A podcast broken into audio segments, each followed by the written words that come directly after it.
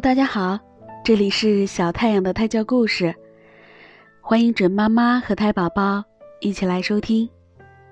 今天我要给大家讲的故事是《列那湖的故事》第二篇。列那教伊森格捉鱼。大灰狼伊森格在白雪皑皑的森林里找食物，他又冷又饿。走到列娜家附近的时候。他突然闻到一股诱人的香味儿。他沿着香味儿一路走到列娜家门口，迟疑着停下来。因为以前被列娜骗过，吃了大亏之后，他恨死列娜了，发誓再也不要理这个坏心眼儿的狐狸。可是肚子实在太饿了，他只好硬着头皮敲响了列娜的家门。开门。开门，我的好外甥，我是你的舅舅伊森格。我又冷又饿，快要死了，你快为你可怜的舅舅开开门吧。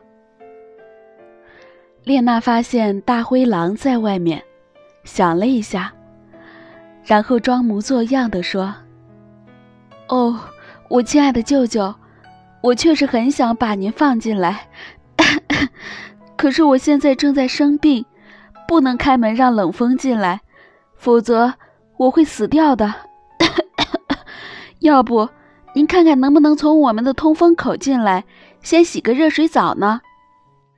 列娜一边说，一边假模假样的咳嗽了两声，又暗示他的妻子艾莫林在火上烧开一大锅水。大灰狼伊森格饿得受不了，只好答应下来，拼命地从通风口往里钻。列娜让妻子把一锅开水放在通风口下面。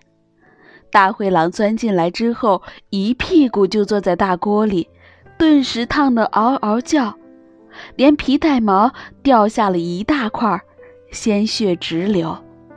伊森格疼得死去活来。坐在列娜家里直哼哼。列娜赶紧吩咐妻子给他拿了一块烤得喷香的鳗鱼。伊森格狼吞虎咽地吃掉了，吃完了之后还眼巴巴地看着列娜一家，希望能够再给他一些。可列娜摊开双手说：“真是对不起啊，亲爱的舅舅。”我今天费尽全力才钓到这么几条。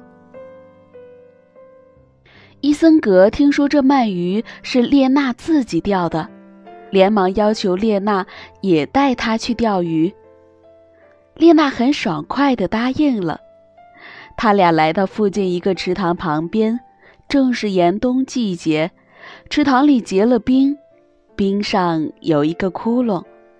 窟窿旁边还放着一个汲水用的吊桶，哈，这正是捉鳗鱼的好地方。列娜满怀希望地说，这话立即勾起了伊森格的馋欲，一下子忘了刚才挨烫的痛苦。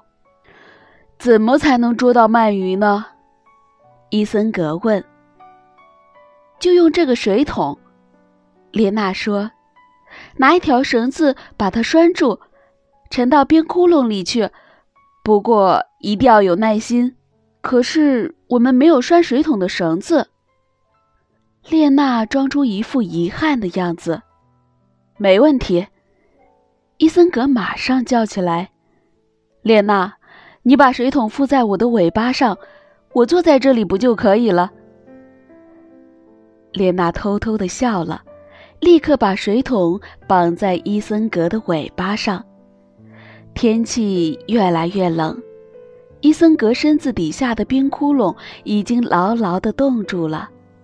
可怜的伊森格只觉得水桶越来越重，以为已经装满了鱼呢。他大声喊道：“列娜，水桶一定是满了，我已经动不了了，你来帮我一下。”天亮了，村子里一个习惯于黎明狩猎的地主带着人马出来寻找猎物。当他们路过池塘时，发现坐在冰面上的大灰狼。狼，狼，大家叫喊起来。大群人马朝着狼奔来，猎犬打头阵，地主紧随其后。大灰狼伊森格见状，急得拼命大叫：“列娜帮忙！”不用说，列娜早就溜之大吉了。地主拔剑向狼刺去，剑没有刺中狼的身子，却把它冻在冰里的尾巴连根斩断了。获得解放的大灰狼又痛又饿，逃进了森林里。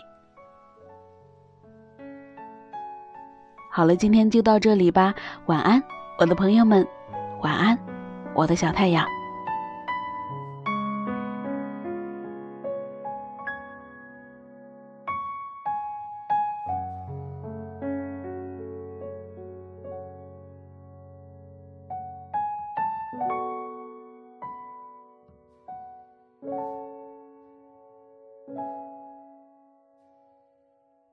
え?